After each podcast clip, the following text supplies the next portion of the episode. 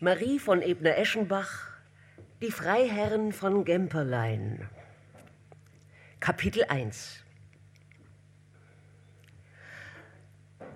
Das Geschlecht der Gemperlein ist ein edles und uraltes.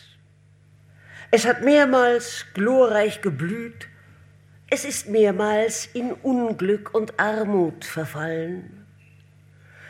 Die größte Schuld an den raschen Wandlungen, denen sein Stern unterworfen war, trugen die Mitglieder des Hauses selbst. Niemals schuf die Natur einen geduldigen Gemperlein, niemals einen, der sich nicht mit gutem Fug und Recht das Prädikat der Streitbare hätte beilegen dürfen. Dieser kräftige Familienzug war allen gemeinsam. Hingegen gibt es keine schrofferen Gegensätze als die, in denen sich die verschiedenen Gemperlein-Generationen in Bezug auf ihre politischen Überzeugungen zueinander verhielten.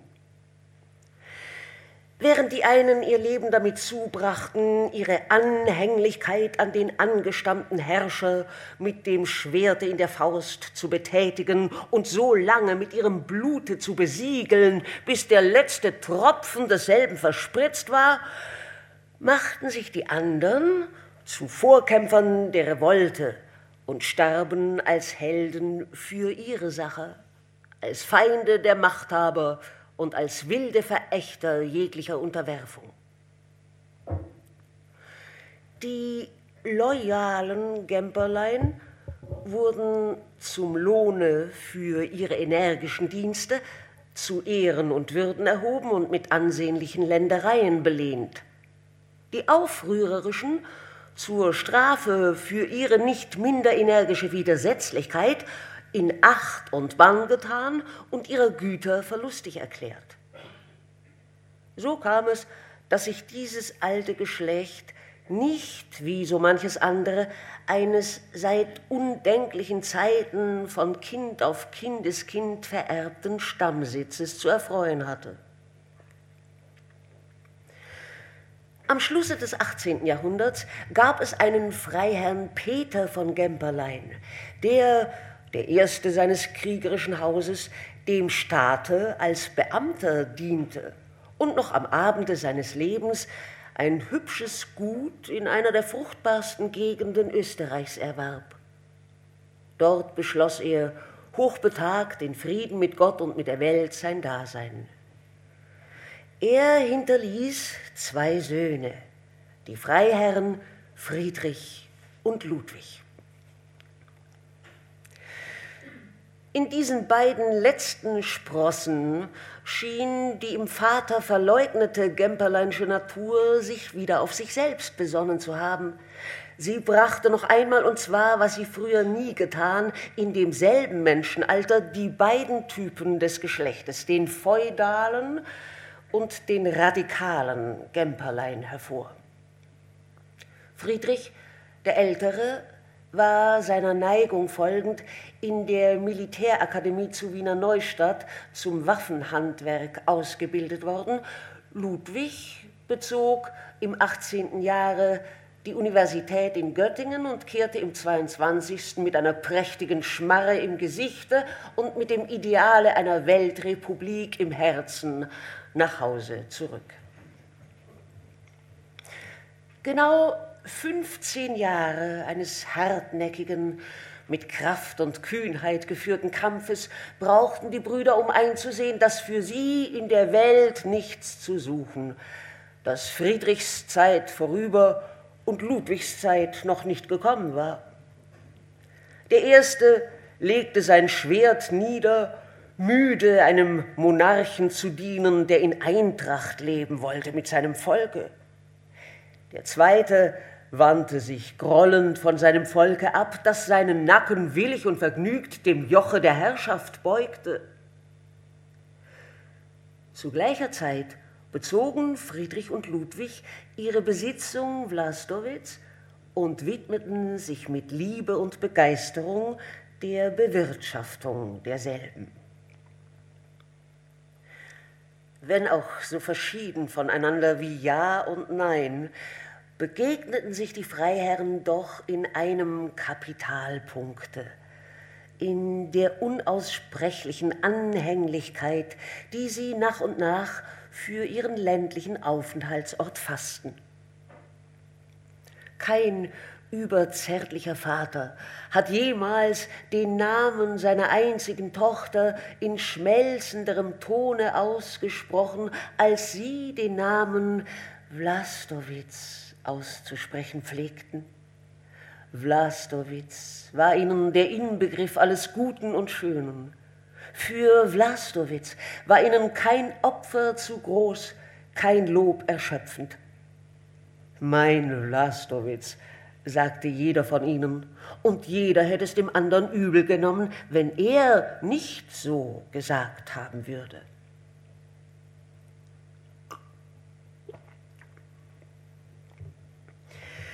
Bald nach ihrer Ankunft hatten die Brüder beschlossen, das väterliche Erbe in zwei gleiche Hälften zu teilen. Das Schloss mit seinen Dependenzen sollte im Besitze Friedrichs verbleiben, der dafür die Verpflichtung übernahm, für Ludwig inmitten von dessen Grundstücken das Blockhaus errichten zu lassen, in welchem dieser an der Spitze der Familie, die er gründen wollte, zu leben und zu sterben gedachte.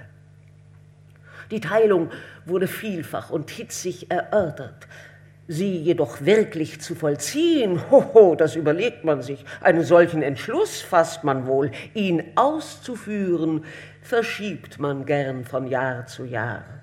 Auf welches Stück, welchen Fußbreit, welche Scholle der geliebten Erde sollte einer der Brüder freiwillig verzichten? Jedem wäre der Grenzstrich, der mein und dein voneinander geschieden und das Gut, das als Ganzes einzig und vollkommen war, in zwei unvollkommene Hälften gespalten hätte, mitten durch das Herz gegangen.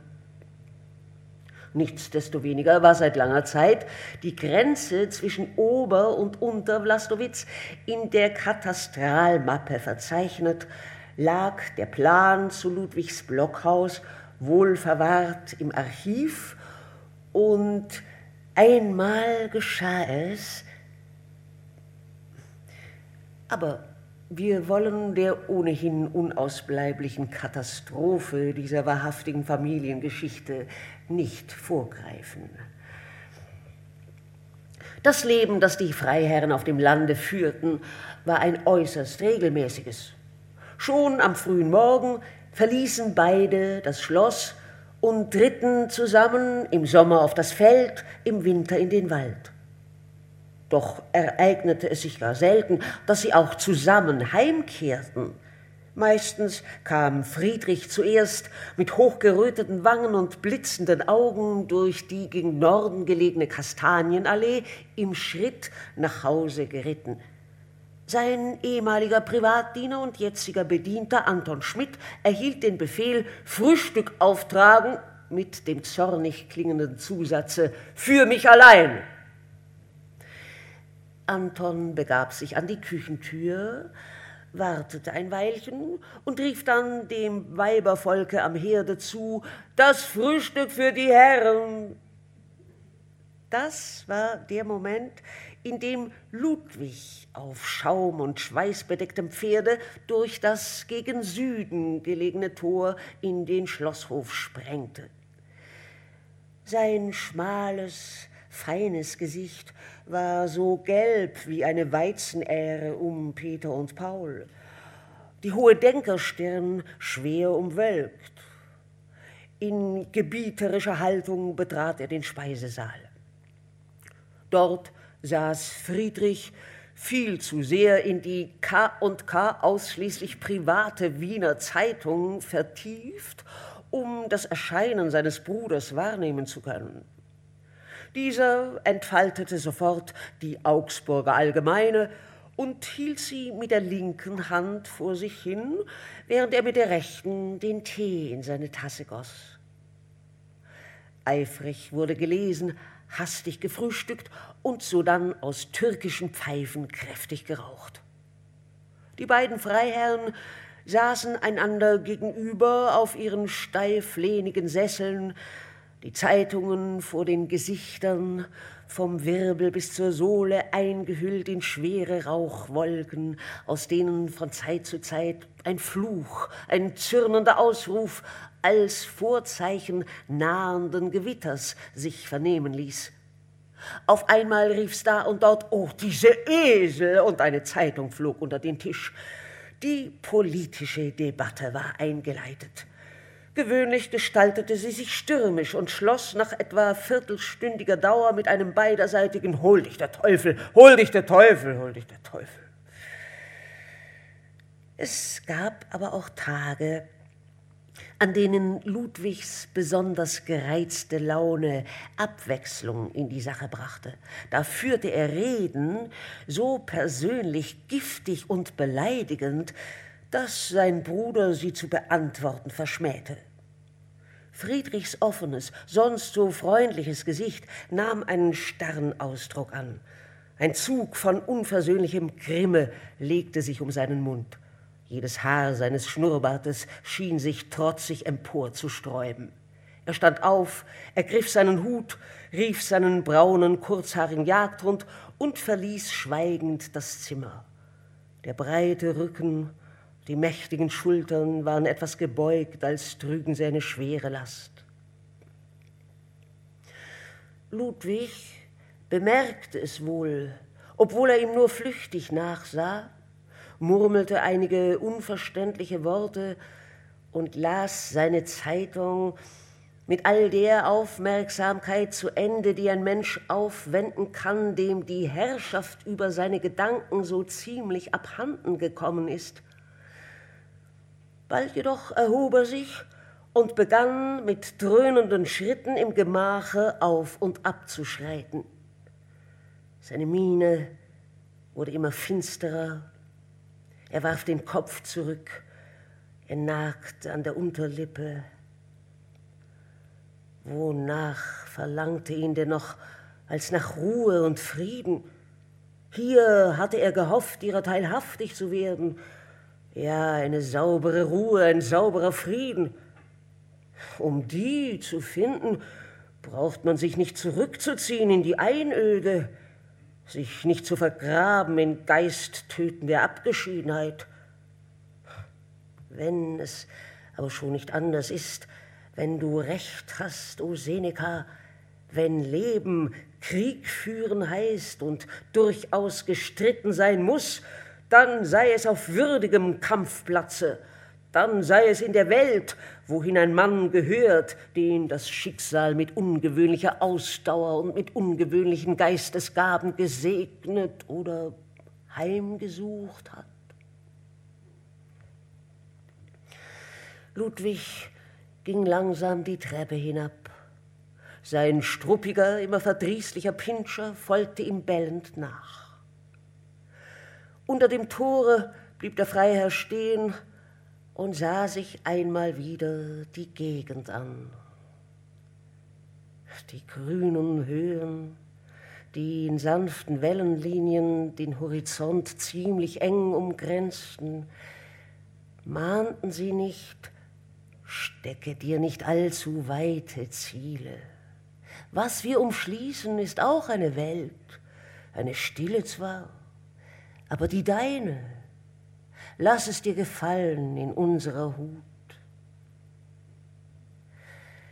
Auf einem der Ausläufer des Gesenkes lag der freundliche Hof, der den Stolz des Gutes Vlastowitz, die Elite der Negretti-Schafherde beherbergte.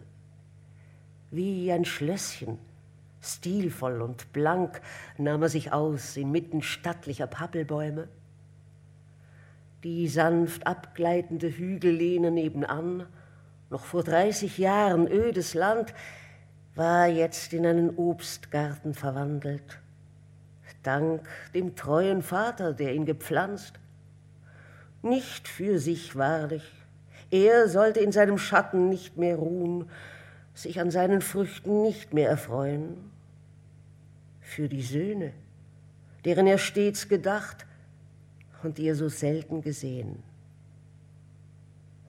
Nun standen die Birnbäume in der Fülle ihrer Kraft. Die Äpfel- und Pflaumenbäume streckten ihre schwer beladenen Äste breit um sich und die zierlich schlanken Kirschbäume, was für Früchte haben die in den letzten Jahren getragen? Groß wie Nüsse und saftig wie Weintrauben, ja, ja, die Kirschen in Blastowitz, die schmeckten nicht nur den Kindern. Und die Felder ringsum, im Frühling ein grünes, im Sommer ein goldenes Meer, im Herbst aber erst recht eine Wonne für das Auge des Ökonomen, neue Verheißung nach der reichsten Erfüllung. Ja, ja, der Boden in Vlastowitz, gepflügt, geeckt, gewalzt, so fein wie der des sorglichst gepflegten Beetes in einem Blumengarten, so aromatisch wie Schnupftabak. Schnupfen könnte man diese Erde. Ludwigs Blicke schwelgten in all den Herrlichkeiten, und die Falten auf seiner Stirn, die hochgehenden Wogen in seinem Innern glätteten sich. Ein kurzer Kampf noch, noch ein Versuch, den Zorn, die Entrüstung festzuhalten, die ihm abhanden zu kommen drohten, dann war's vorbei. Wo ist mein Bruder? fragte er den ersten, der ihm begegnete und machte sich die erhaltene Auskunft schleunigst zunutze. Um zwei Uhr kamen die Herren, natürlich streitend, aber doch zusammen vom Felde zurück und setzten sich zu Tische. Nachmittags widmeten sie sich der Erziehung ihrer Hunde und Pferde, nahmen eine Rekognoszierung des Gutes oder eines Teiles desselben vor und besprachen mit Herrn Verwalter Kurzmichel das morgige Tagewerk. Den Schluss des heutigen bildete ein allerschwerster, mit der allergrößten Erbitterung geführter Streit über religiöse, politische oder soziale Fragen. Sehr aufgeregt und einander ewigen Widerstand schwörend gingen die Brüder zu Bett. Das war im großen Ganzen, abgesehen von den Veränderungen, welche die jeweilige Jahreszeit, die Jagden, die Besuche in der Nachbarschaft mit sich brachten, die Lebensweise der Freiherren von Gemperlein.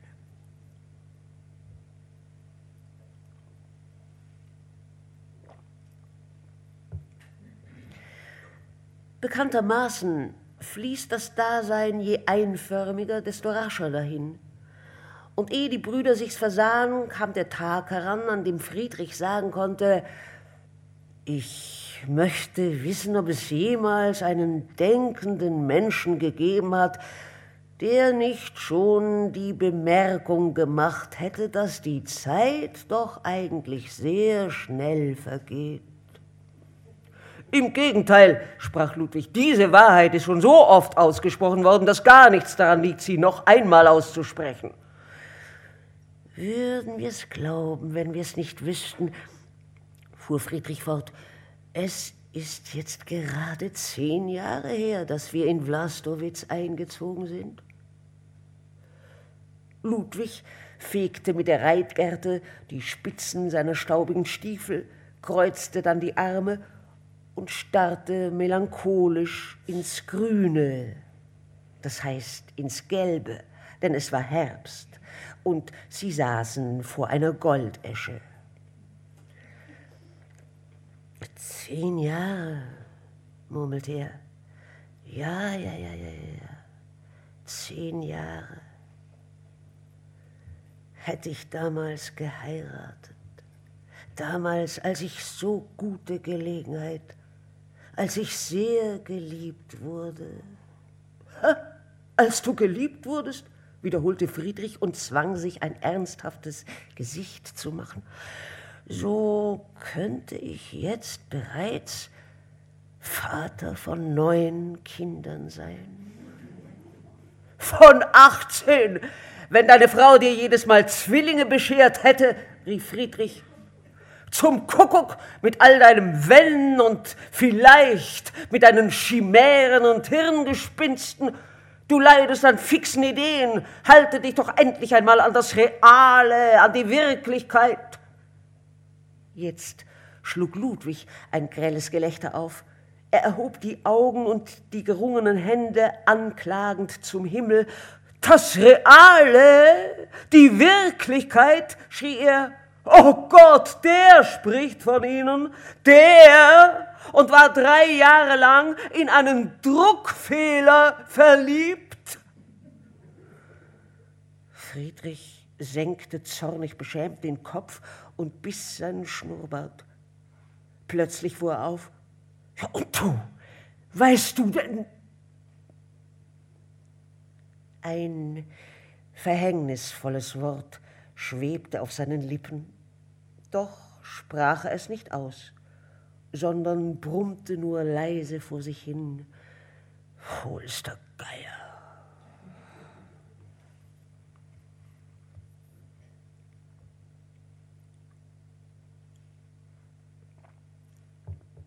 Kapitel 2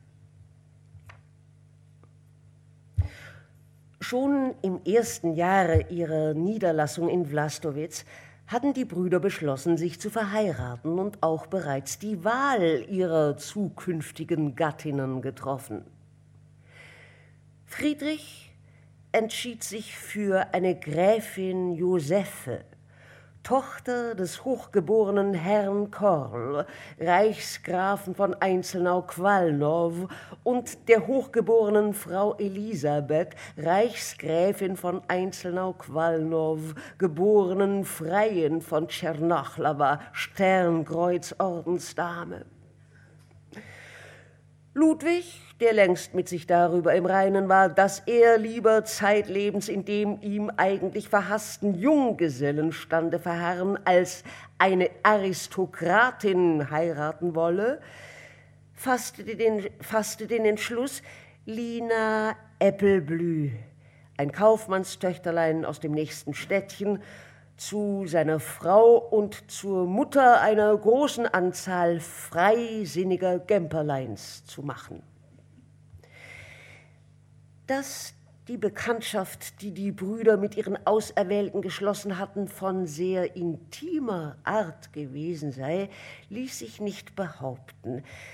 Friedrich war seiner Braut im genealogischen Taschenbuche der gräflichen Häuser begegnet und wusste nur weniges von ihr, dieses wenige aber mit Bestimmtheit. Sie wohnte in Schlesien auf dem 1100 Joche umfassenden Gute ihres Vaters, stand im Alter von 23 Jahren, hatte fünf Brüder, von denen der älteste 13 Jahre zählte und bekannte sich zur katholischen Konfession.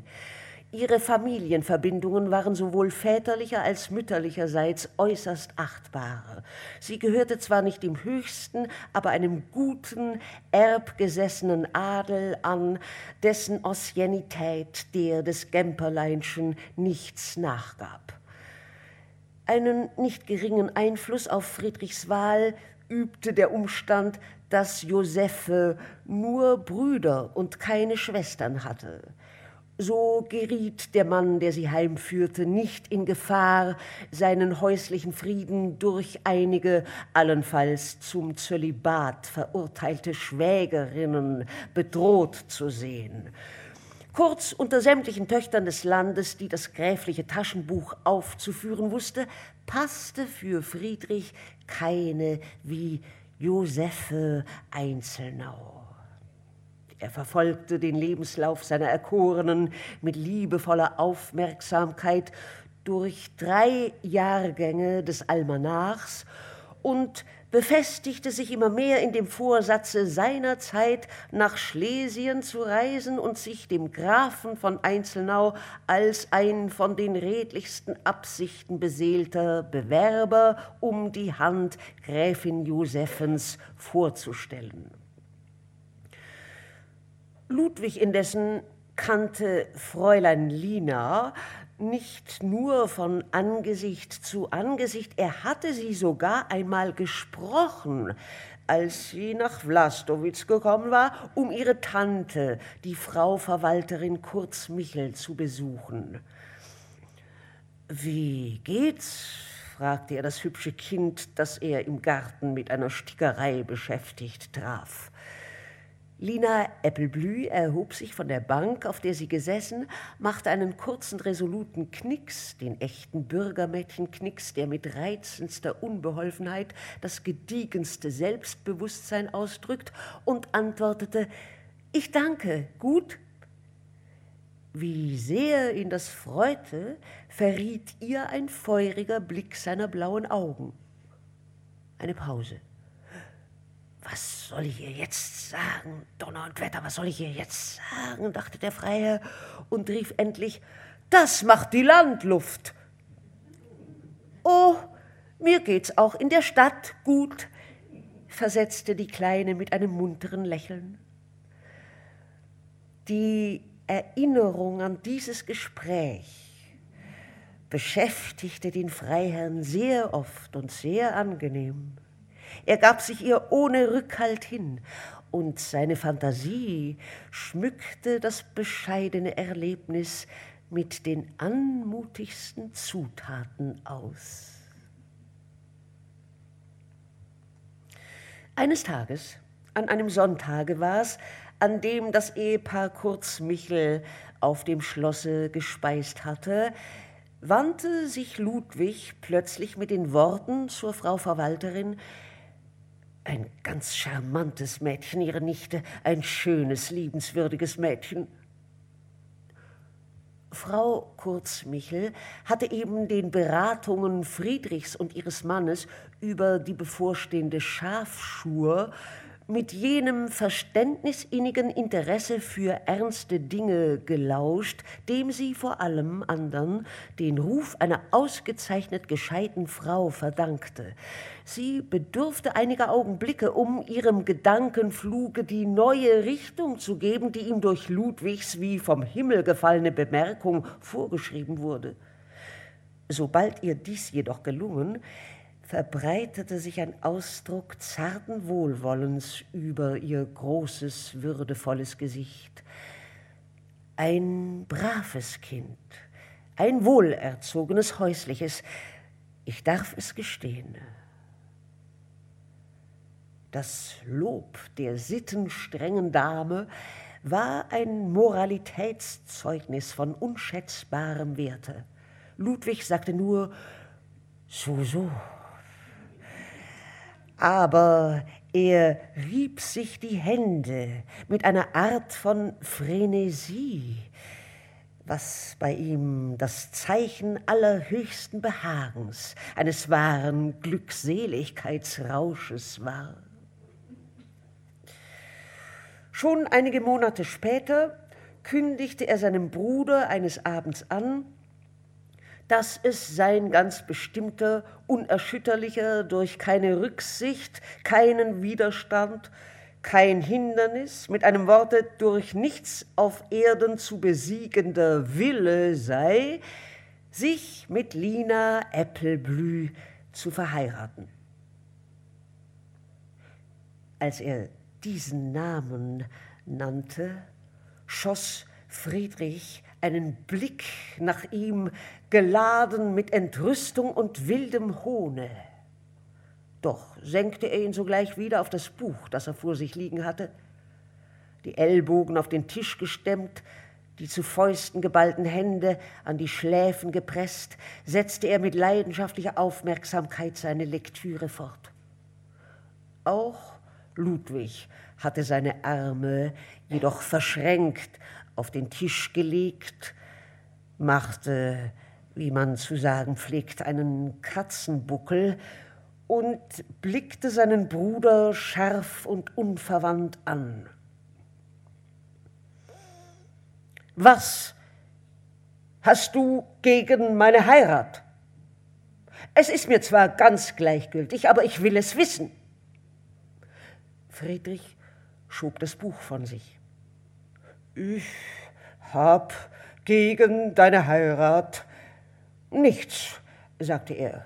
Heirate, äh, wen du magst. meinetwegen eine Taglöhnerin. Nur sein Gesicht nahm einen Ausdruck von kalter Grausamkeit an. Er durchschnitt mit einer feierlichen Bewegung der erhobenen Hand die Luft zwischen sich und seinem Bruder. Nur jedem das Seine. Es gibt Stufen im Leben. Dich zieht's nach den unteren, mich nach den oberen. Was? unterbrach ihn Ludwig mit herausforderndem Spotte. Was gibt's im Leben? Stufen? Friedrich ließ sich nicht irremachen. Er fuhr in magistralem Tone fort. Meine Frau hüben, die deine drüben. Umgang duld ich nicht, die Schwelle der geborenen Äppelblüh wird meine Josephe niemals überschreiten. Das hoffe ich, rief Ludwig. Umgang mit einer hochmütigen Aristokratin, dafür dank ich. Meine Frau soll gar nicht ahnen, dass Närrinnen existieren, die sich für etwas Besonderes halten, weil man ihre Ahnen zählen kann. Warum kann man das? fiel Friedrich ein. Weil die Ahnen sich hervorgetan haben, nicht untergegangen sind in der Menge. Darum kann man sie zählen. Zufall, entgegnete der jüngere Freiherr von Gemperlein, dass sie sich hervortun konnten. Gunst der Verhältnisse, dass die Erinnerung an ihr ehrenwertes oder nichtsnutziges Wirken sich im Volke wach erhielt. Es gibt Taten genug, ließ die Geschichte, es gibt weltumgestaltende Ereignisse genug, deren Urheber niemand zu nennen weiß. Was ist's mit den Nachkommen dieser Männer? kannst du darauf schwören, dass dein Anton Schmidt nicht von dem Sänger des schönsten deutschen Götterliedes, nicht von einem der Wahlkönige der Goten abstamme. Kannst du darauf schwören? fragte er und sah seinen Bruder durchbohrend an. Dieser, ein wenig außer Fassung gebracht, zuckte die Achsel und sprach lächerlich. Lächerlich? Ich will dir sagen, was lächerlich ist. Es ist lächerlich, Auszeichnungen zu genießen, die andere verdienten. Es ist mehr als lächerlich. Es ist niedrig, den Lohn fremder Mühe einzusäckeln. Fremder? Sind meine Ahnen mir fremd? Ach, lass deine Ahnen in Ruhe. Wirst du denn ewig den Anspruch auf das Köstlichste, das es gibt, auf die Achtung der Menschen aus dem Ekelhaftesten, das es gibt, aus dem Moder wühlen? Pfui, mich widert's an. Ludwig schüttelte sich vor Abscheu und fügte dann ruhiger, in beinahe flehendem Tone hinzu, wirst du denn niemals einsehen, dass sich zugunsten der Adelsinstitution nichts, aber auch gar nichts vorbringen lässt? Kennst du den Preis, mit dem du deinen Ahnenstolz bezahlst? Er heißt Selbstachtung. Was ich bin, was ich bleibe, wenn man mir meinen Namen, meinen Rang, mein Vermögen nimmt, darin besteht mein Wert. Auf den allein bau ich mein Recht. Das Übrige verachte ich als Geschenk des blinden, sinnlosen Zufalls. Beide waren aufgesprungen.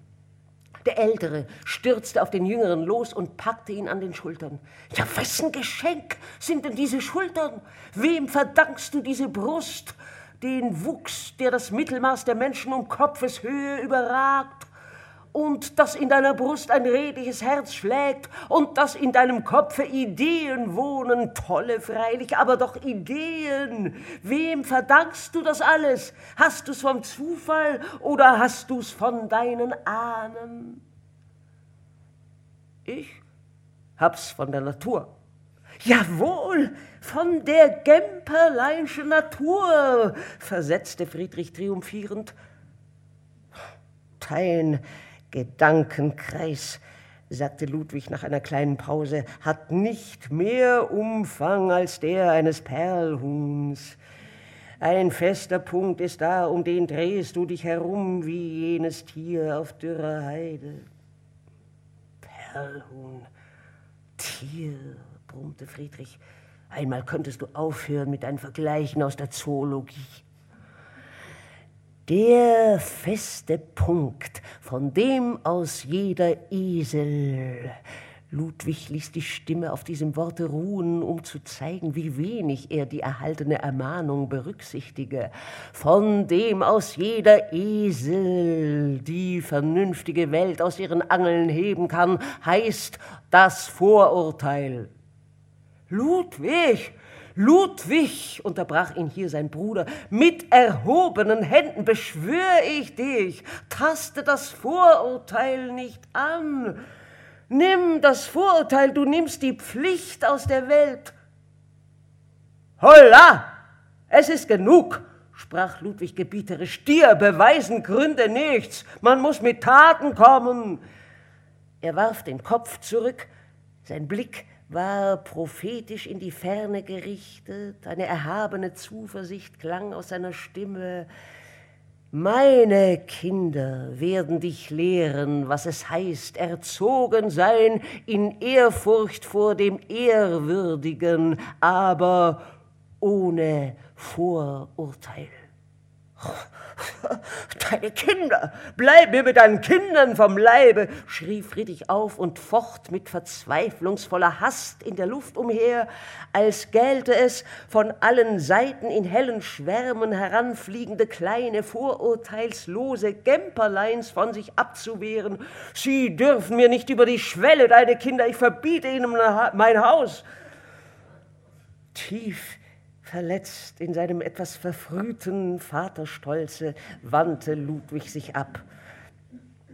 Kinder ohne Vorurteile, fuhr Friedrich empört fort. Gott bewahre einen vor solchen Ungeheuern.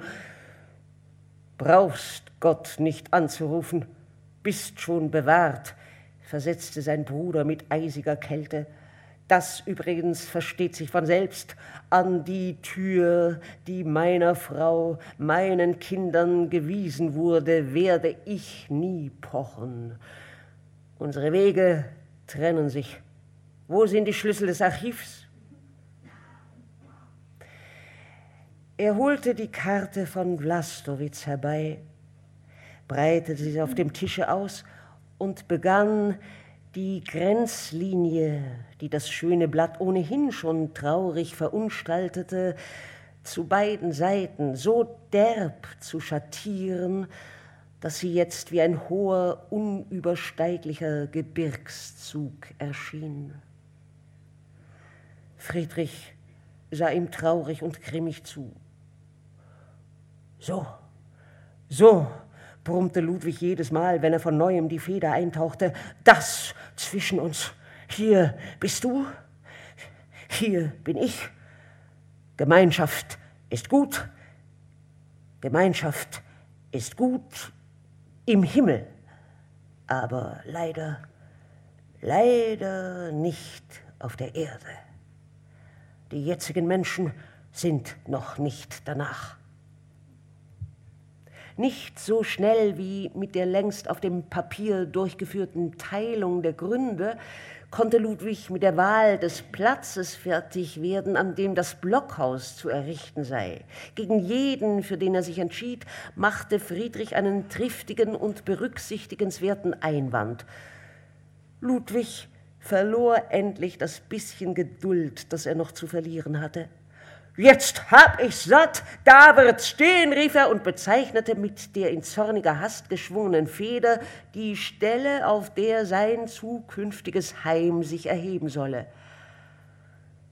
Ach, wie eine schwarze Träne fiel ein großer Klecks auf die Karte von Vlastowitz, auf die schöne Karte, das treffliche, noch auf Anordnung des seligen Vaters mit wahrem Mönchsfleiße ausgeführte Werk eines ausgezeichneten Ingenieurs. Friedrich zuckte zusammen und Ludwig murmelte, hunderttausend Millionen Donnerwetter, die verdammte Feder.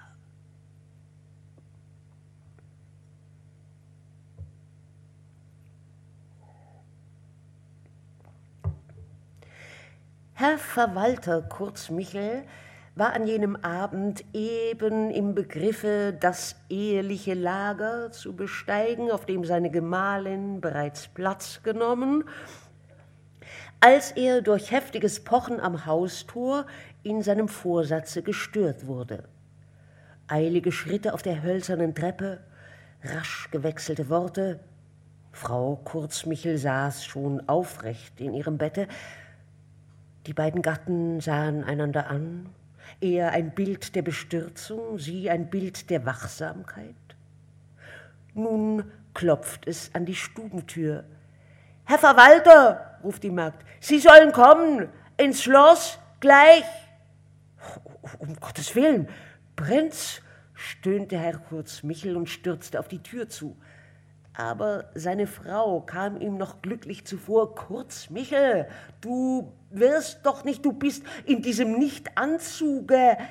Wahr, wahr, Ruhe, Kurz, Michel, in jeder Lage des Lebens Ruhe, mahnte die Frau Verwalterin und rief nun ihrerseits durch die geschlossene Tür, brennt es?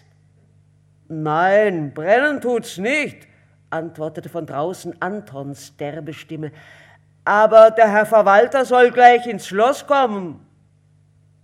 Frau Kurz-Michel half dem Gatten in die Kleider. Was mag's geben?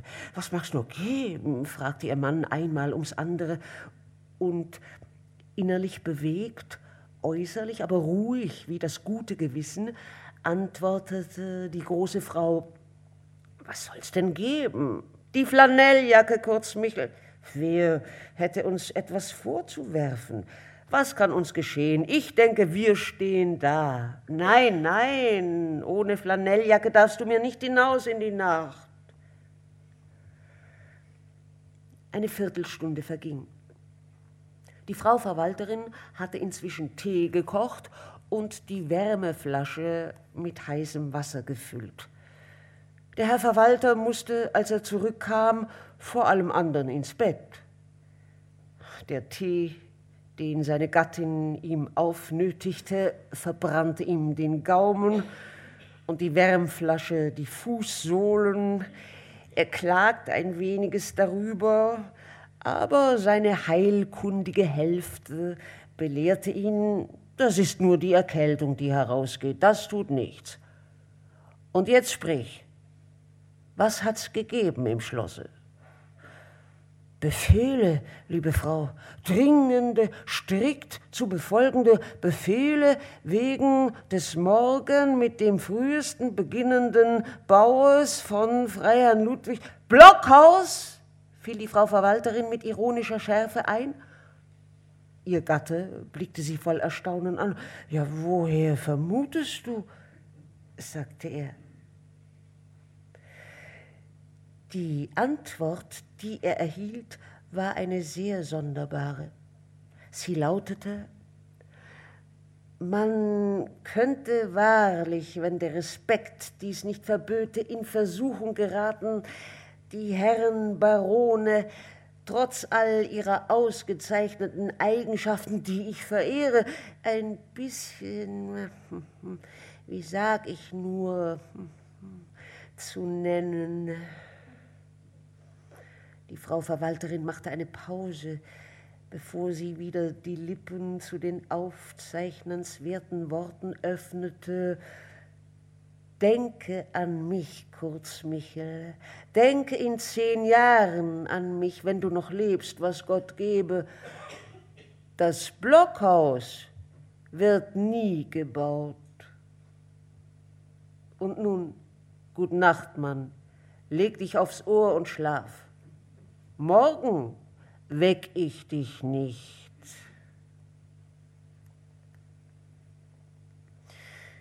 Man muss gestehen, die seltene Frau gab in jener Stunde einen durch das Dunkel der Zeiten glänzend leuchtenden Beweis ihres Scharfsinnes, ihrer merkwürdigen Voraussicht und ihrer ausgezeichneten Kenntnis des menschlichen Herzens.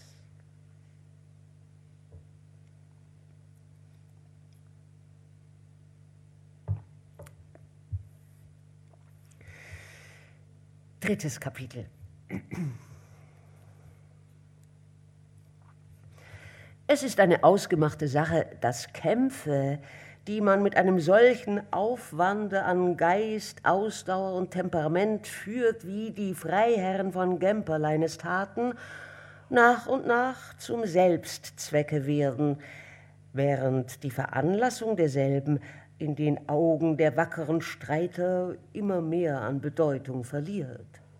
Nur in ganz bösen Stunden, in denen die Brüder definitiv aneinander verzweifelten, rafften sie sich zu entscheidenden Entschlüssen auf.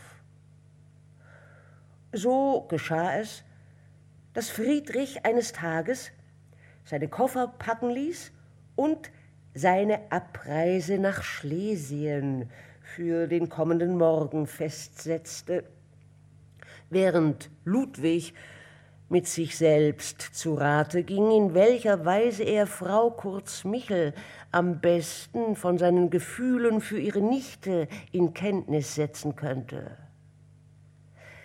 Aber mitten in diese Vorbereitungen hinein fiel ein Wink vom Himmel, in Gestalt einer Büchersendung aus Wien. Die Sendung enthielt unter anderem den neuesten gothaischen Almanach und dieser die Nachricht, dass Frau Gräfin Mutter Einzelnau am 3. August des laufenden Jahres auf Schloss Qualnow verschieden sei.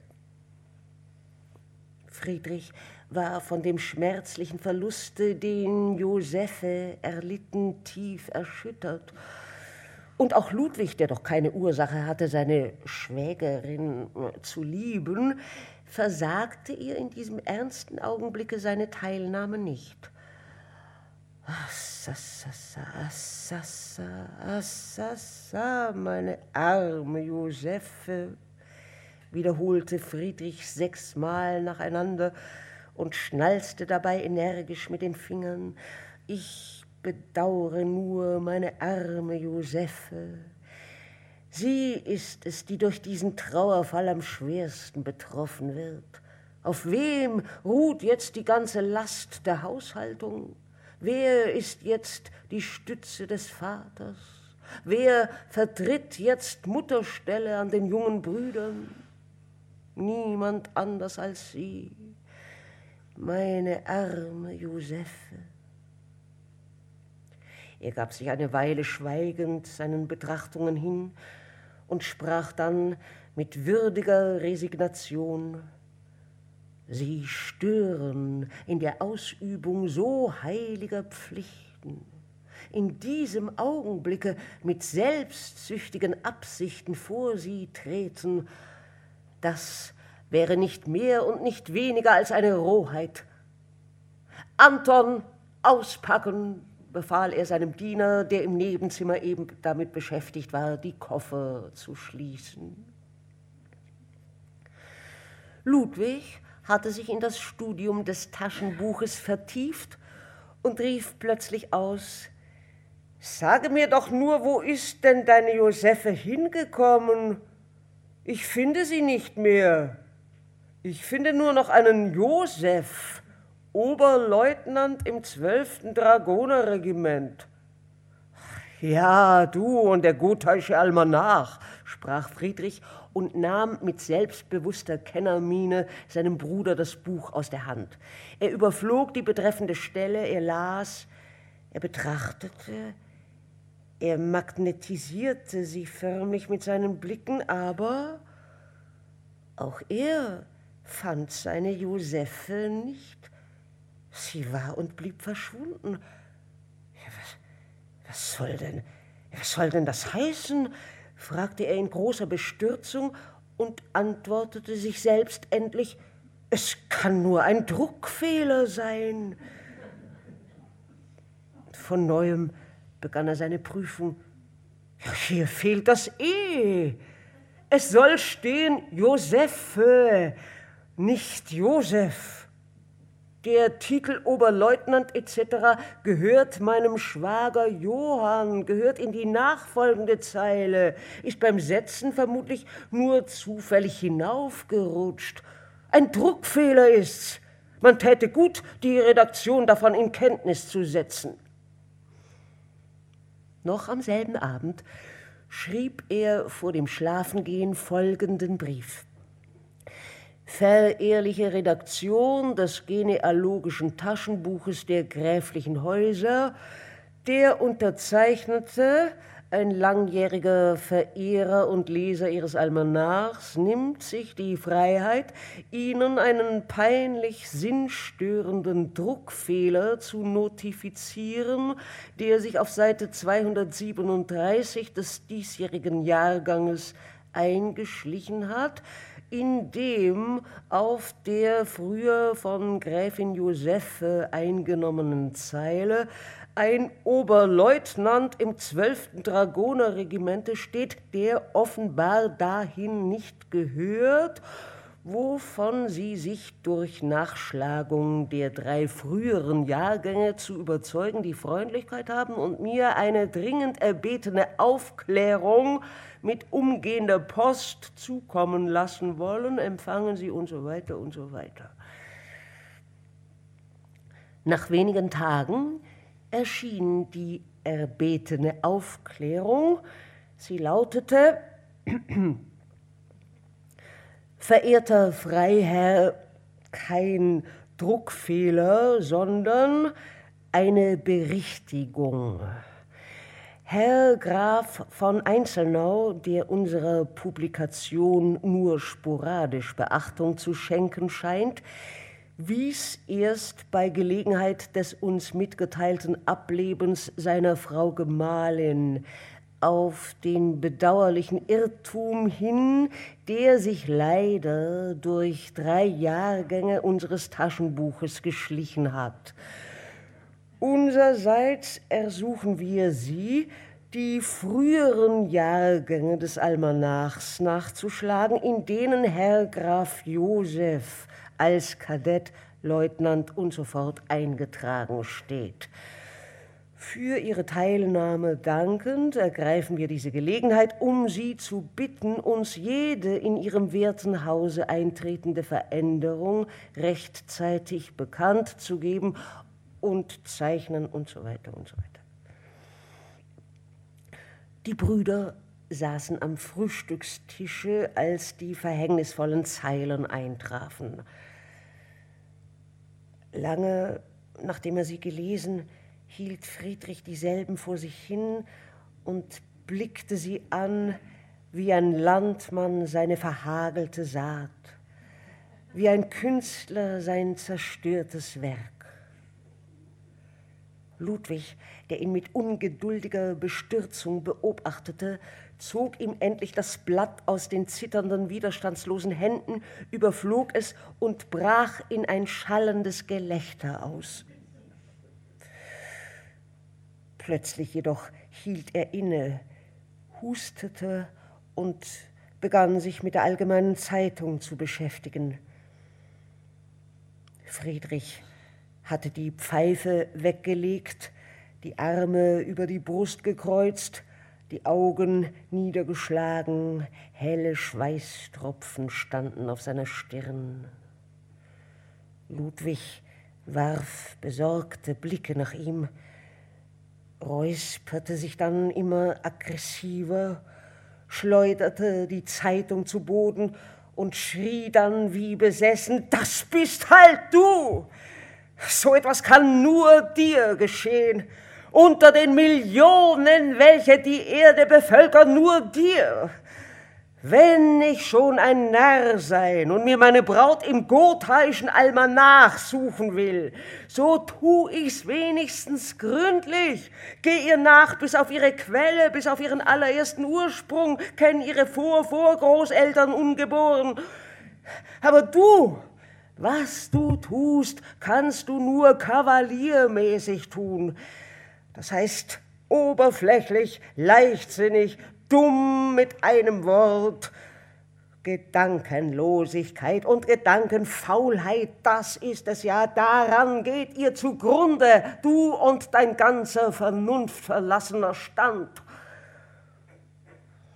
Jetzt erhob sich Friedrich, brüllend wie ein angeschossener Löwe. Der Bann seines Schweigens war gelöst, und in dem Kampfe, der sich nun entspann, fand er seine Stärke wieder. Der Einsturz von Friedrichs Luftschlössern hemmte natürlich den Aufbau von Ludwigs sicherem Hause. Wie konnte einer der Brüder daran denken, sich einen behaglichen Herd zu errichten in einem Augenblicke, in dem der andere vor den Trümmern seines Familienglückes stand?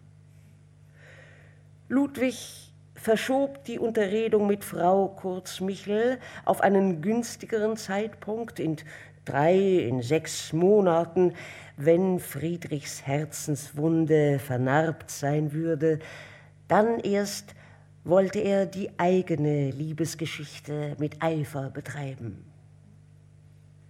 Aber nur zu oft meint der Mensch über sein Schicksal noch entscheiden zu können, während dieses längst über ihn entschieden hat. Die Erfahrung sollte Ludwig schon am folgenden Sonntage machen. Da erschien Frau Kurzmichel in großem Staate beim Diner. Sie hatte sich mit ihrem berühmtesten Garderobestücke geschmückt, mit ihrem braunen Seidenkleide, dem Hochzeitsgeschenke, das ihr Gatte ihr dargebracht und das sie anzulegen pflegte, wenn sie sich in besonders gehobener Stimmung befand. Dies war heute der Fall. Man sah es ihrer verheißungsvollen Miene an, dass sie trotz all der Frische und Originalität, die wie gewöhnlich ihr Gespräch beseelten, das Beste doch für den Schluss der Vorstellung versparte. Beim schwarzen Kaffee erhob sie dann auch unter allgemeinem Schweigen die Stimme und sagte, darf ich mir erlauben, freiherrlichen Gnaden eine Mitteilung zu machen, die zwar nur eine tief und fernstehende, aber freiherrlichen Gnaden doch bekannte Persönlichkeit betrifft, indem dieselbe vor einiger Zeit die Gastfreundschaft des herrlichen Vlastowitz genossen hat. Wen meinen Sie? fragte Friedrich. Sie meinen ihre Nichte Lina Äppelblü, sprach Ludwig mit dem divinatorischen Instinkte der Liebe. Frau Kurzmichel verneigte sich beistimmend. Meine Nichte allerdings, allein nicht mehr Äppelblü, sondern Klempe, da sie sich vor drei Tagen mit Herrn Notar Klempe in K. verehelicht hat. Ludwig fuhr zusammen. Und Friedrich rief, was der Teufel, mit dem, mit dem alten Griesgram? Griesgram, berichtigte die Verwalterin, Grieskram ist ein etwas starker Ausdruck, Herr Baron. Ich würde kaum wagen, ihn zu gebrauchen. Der Herr Notar hat allerdings viele Extremitäten, ist aber ein sehr braver Mann, Herr Baron, und wohlhab. Darum also, fiel Friedrich geringschätzig ein. Nicht darum, Herr Baron, aus Liebe. Aus Liebe? schrie Ludwig. Aus Liebe wiederholte Frau Kurzmichel, zu ihren unbemittelten Eltern und ihren neuen unversorgten Geschwistern. Drei davon durfte sie gleich mit ins Haus bringen. Das war ihre Bedingung. Sonst hätte sie sich wohl geweigert. Denn, tu lieber Gott, wenn sie ihrem Herzen hätte folgen dürfen, dies würde wohl anders, einen anderen, ganz anderen Gegenstand. Frau Kurzmichel war bewegt. Ihre gewohnte Zurückhaltung verließ sie und sie schloss, hingerissen von Teilnahme und Rührung, ich sollte eigentlich. Es ist nicht recht. Aber jetzt, wo das Opfer vollbracht ist, alles vorbei, die Pforten der Ehe hinter ihr zugefallen sind, Ihr Herz, Herr Baron, ist hier zurückgeblieben? Wie? Wo? In Vlastowitz? sprach Friedrich betroffen. Und Ludwig stand auf und verließ das Zimmer. Durch einige Zeit herrschte im Saale eine tiefe Stille. Friedrich rieb sich die Stirn und die Augen, riss unbarmherzig an seinem Schnurrbart und begann endlich Können Sie mir sagen, nun befehlen, Herr Baron, sprach Frau Kurzmichel. Nun ja, er vermied ihre Augen. Sagen Sie mir, genieren Sie sich nicht, wer ist denn der Gegenstand? Sie wissen den Ihre Nichte. Herr Baron, diese Frage, stotterte Frau Kurz-Michel ganz erschrocken über die ihr rätselhafte Wichtigkeit, die Lina Eppelblühs Herzensangelegenheiten für den Freiherrn zu haben schienen. Nach abermaliger Pause sagte Friedrich mit ganz ungewöhnlich sanfter Stimme, ich bitte Sie, genieren Sie sich nicht. Vertrauen Sie es mir an, Frau Kurzmichel.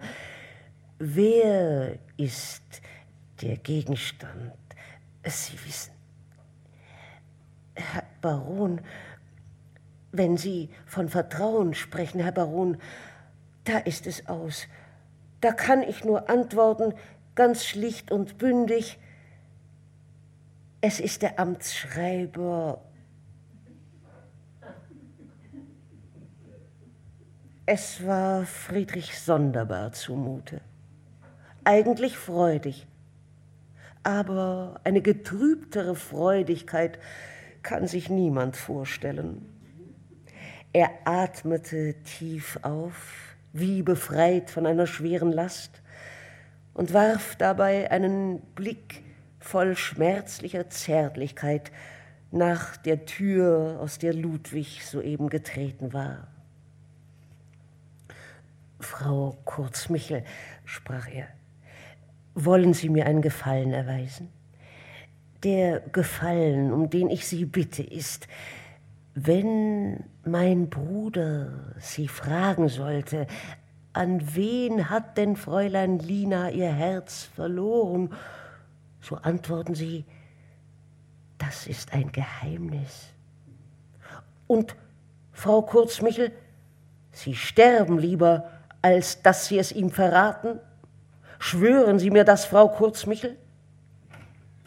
Ich verspreche es, sagte die große Frau und erhob dabei das Haupt wie ein todesmutiger Soldat im Kugelregen.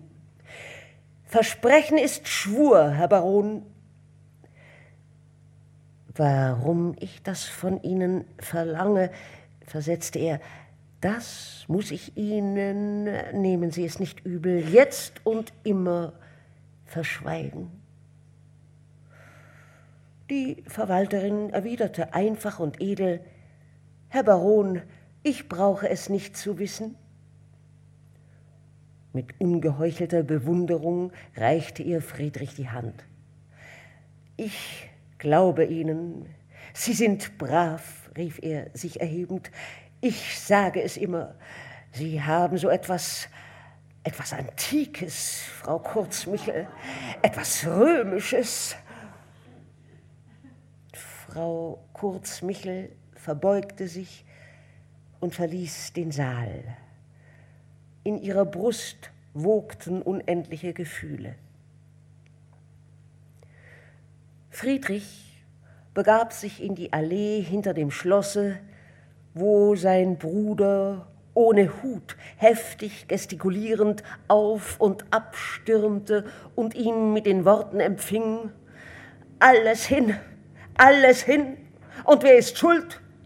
Du, um deinetwillen hab ich mein Glück versäumt, das meine und das Glück des Mädchens, das mich so ungeheuer geliebt hat.